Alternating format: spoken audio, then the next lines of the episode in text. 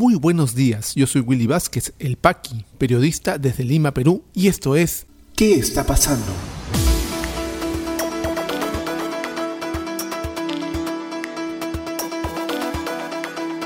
Estas son las noticias de hoy martes 19 de enero de 2021.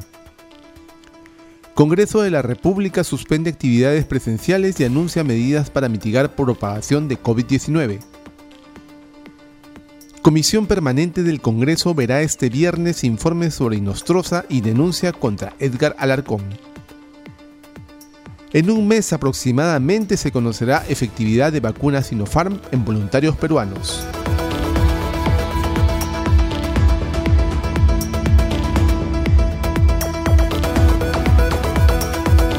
Vamos al desarrollo de las principales noticias aquí en ¿Qué está pasando? Y lo que se debía hacer hace tiempo, recién están tomando conciencia que se debe hacer con urgencia en el Congreso de la República. Suspenden toda actividad, bueno, la mayoría, en todo caso, actividades presenciales y aplican otras medidas para evitar contagios de COVID-19, informa Perú 21. La titular del Parlamento, Mirta Vázquez, anunció este lunes las nuevas medidas para evitar el incremento de contagios de coronavirus dentro de este poder del Estado, entre ellas la suspensión de reuniones presenciales. La presidencia desde ahora va a disponer no tener reuniones presenciales más allá de las estrictamente necesarias con los órganos parlamentarios. Vamos a suspender las reuniones con órganos de sociedad civil. Las vamos a hacer, pero de manera virtual, informó.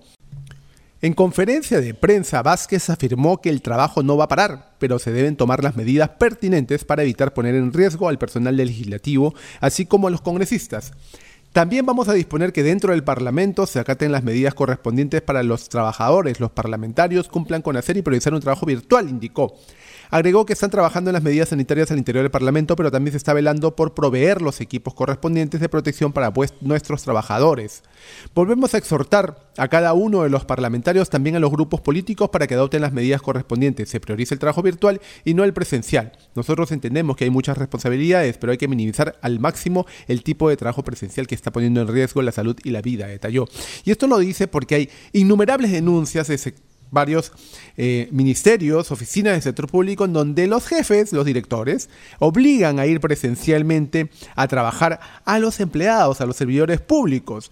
¿Bajo qué premisa? ¿Bajo qué concepto? En que debe el Ejecutivo, el Gobierno, el Estado dar el ejemplo en la reactivación económica. Así de absurdo. Hay un caso muy grave en el Ministerio de Vivienda en donde una persona encargada de, trasladar documentos, llevar papeles, que sufría de obesidad, eh, se contagió.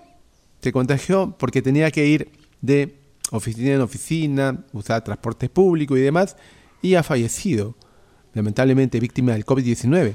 Esto ha puesto en agenda pues el cuidado que debe tener el Ejecutivo con respecto, y el Legislativo en este caso también, con respecto al cuidado de sus empleados, de sus trabajadores porque la segunda ola está viniendo con bastantes problemas. Con la nueva variante, mucho más contagiosa, peor aún. Así que no les queda nada más que cuidarse y cuidar a sus colaboradores, todos los estamentos del Estado. Y este fin de semana, el viernes, la Comisión Permanente verá el informe sobre eh, César Inostroza, Pariachi, y la denuncia contra Edgar Alarcón. Por fin podrán ver estos dos casos calientes que tiene el Congreso y que ha pateado de la forma más vergonzante y claro, parece que ahora ya no pueden hacerlo, por eso es que lo van a tocar. Informa el diario La República. El Congreso informó que los miembros de la Comisión Permanente fueron citados para este viernes 22 de enero a las 8 de la mañana para evaluar temas de agenda. Por disposición de la señora Presidenta del Congreso de la República, cumplo con usted a usted a la sesión de la Comisión Permanente que se realizará este viernes 22 de enero del 2021 a las 8 de la mañana en la plataforma de sesiones virtuales del Congreso. Se lee en el documento. En ese sentido, el Grupo Parlamentario de Trabajo tiene previsto ver la denuncia constitucional 374 interpuesta por la fiscal de la Nación, Zoraida Ábalos Rivera, en contra del ex Contralor General de la República congresista de Unión por el Perú, Edgar Alarcón Tejada, por el presunto delito de cohecho pasivo propio tipificado en el artículo 393 del Código Penal. Del mismo modo, la acusación alcanza a los excongresistas Ángel Javier Velázquez Gesquén y José Marvin Palma Mendoza, quienes son sindicados por presuntamente haber cometido el delito de tráfico de influencias agravado tipificado en el artículo 400 del Código Penal. Este informe fue presentado el último 2 de diciembre del 2020. También se revisarán el informe final contra César Inostroza, el ex juez supremo prófugo en España.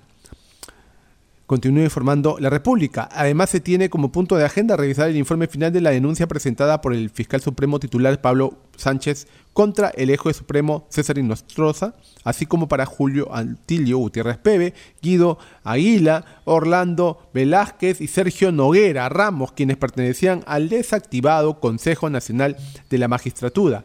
Ellos son acusados por la presunta comisión de los delitos de organización criminal, patrocinio ilegal, cohecho pasivo específico, cohecho activo específico y tráfico de influencias en agravio del Estado. El oficio fue enviado último 11 de enero del presente año. También, y no se salva, el señor expresidente de la República, actual candidato, en veremos, al Congreso, eh, Martín Vizcarra, por la presunta infracción del artículo 126 de la Constitución Política del Perú, cuando fue titular del Ministerio de Transportes y Comunicaciones, y esta acusación fue presentada por la entonces congresista fujimorista Jenny Vilcatoma. Entonces, tiene una agenda bastante cargada la Comisión Permanente de este viernes y veremos a qué llega, si las dan al lugar, si las procesan, qué definen los congresistas con respecto a estos temas. Y sería interesante y muy bueno para todos los que esperamos pues funcionalidad de parte del Congreso, que defina, que haga, que determine. Y siguen buenas noticias para el tema ciencia, para el área de la ciencia en el país, porque el mm,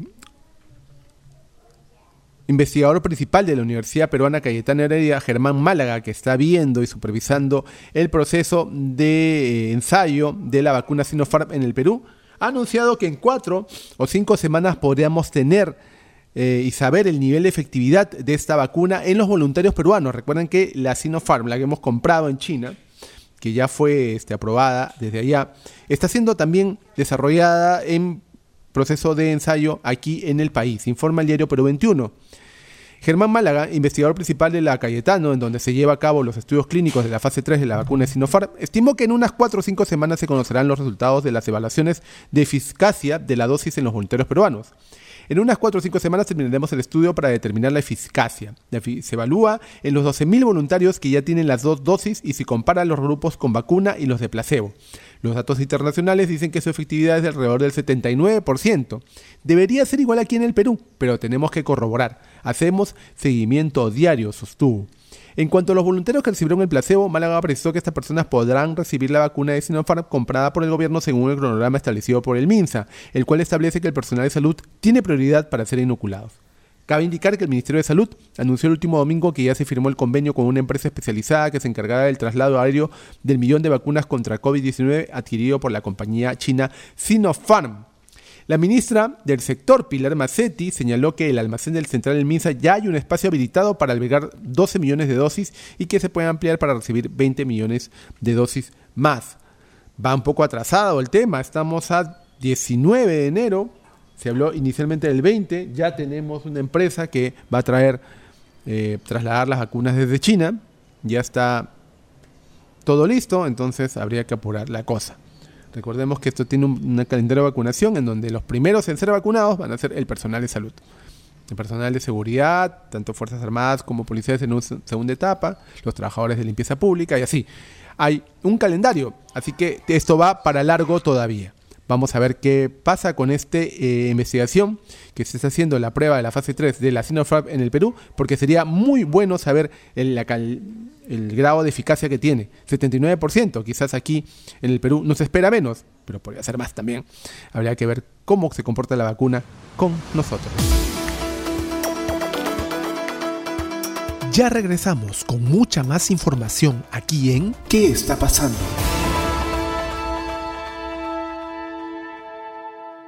Y este podcast llega a ti por un gentil auspicio de La Mamina.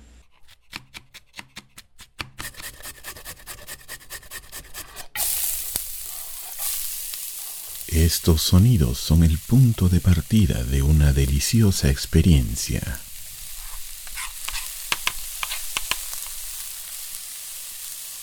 La mamina, lasañas, pais y más. Cocina casera en tu mesa. La mamina.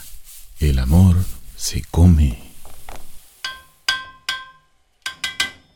Delivery gratis San Miguel, Magdalena, Jesús María, Pueblo Libre, Surco y San Borja. Para otros distritos, consultar tarifa de reparto. Llámanos al 910-833-575.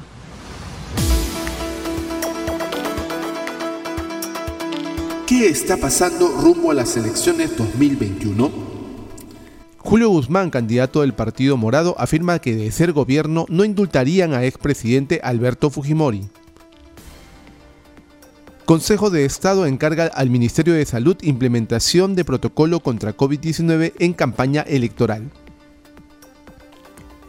Candidato presidencial de Somos Perú, Daniel Salaverry, pide retiro de personal policial asignado a su seguridad. ¿Qué está pasando en la economía? PBI en el Perú cerrará en azul en el primer trimestre del 2021 luego de un año a la baja, prevé Banco Scotiabank. Ministerio de Comercio Exterior y Turismo proyecta recuperación de exportaciones peruanas en el presente año, esto pese a caída de 16% en noviembre de 2020. Gobierno observó autógrafa de ley sobre eliminación de régimen CAS. Implementación de esa ley costaría cerca de 4.244 millones de soles. ¿Qué está pasando en las regiones?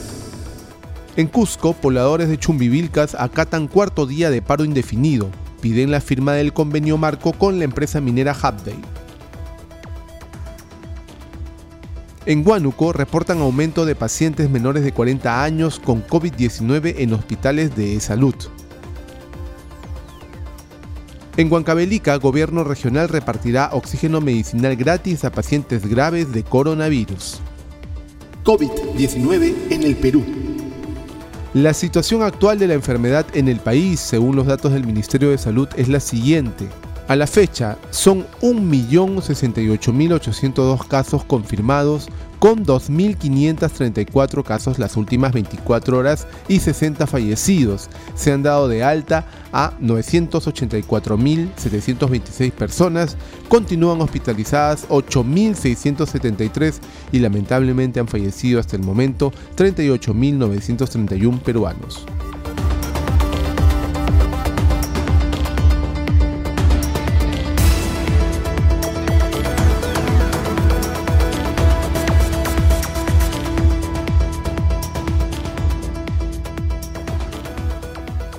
Si te interesó este podcast de noticias, recomiéndanos con tus contactos porque estaremos enviando este audio todos los días para que puedas tener una aproximación noticiosa a lo que está pasando en el país. Suscríbete a nuestra lista de distribución en WhatsApp y compártelo. Puedes seguirme también en mis redes sociales de Facebook, Twitter y YouTube como Willy Vázquez El Paqui o visita podcast.elpaqui.com. Muchísimas gracias por llegar hasta aquí. Nos escuchamos en cualquier momento.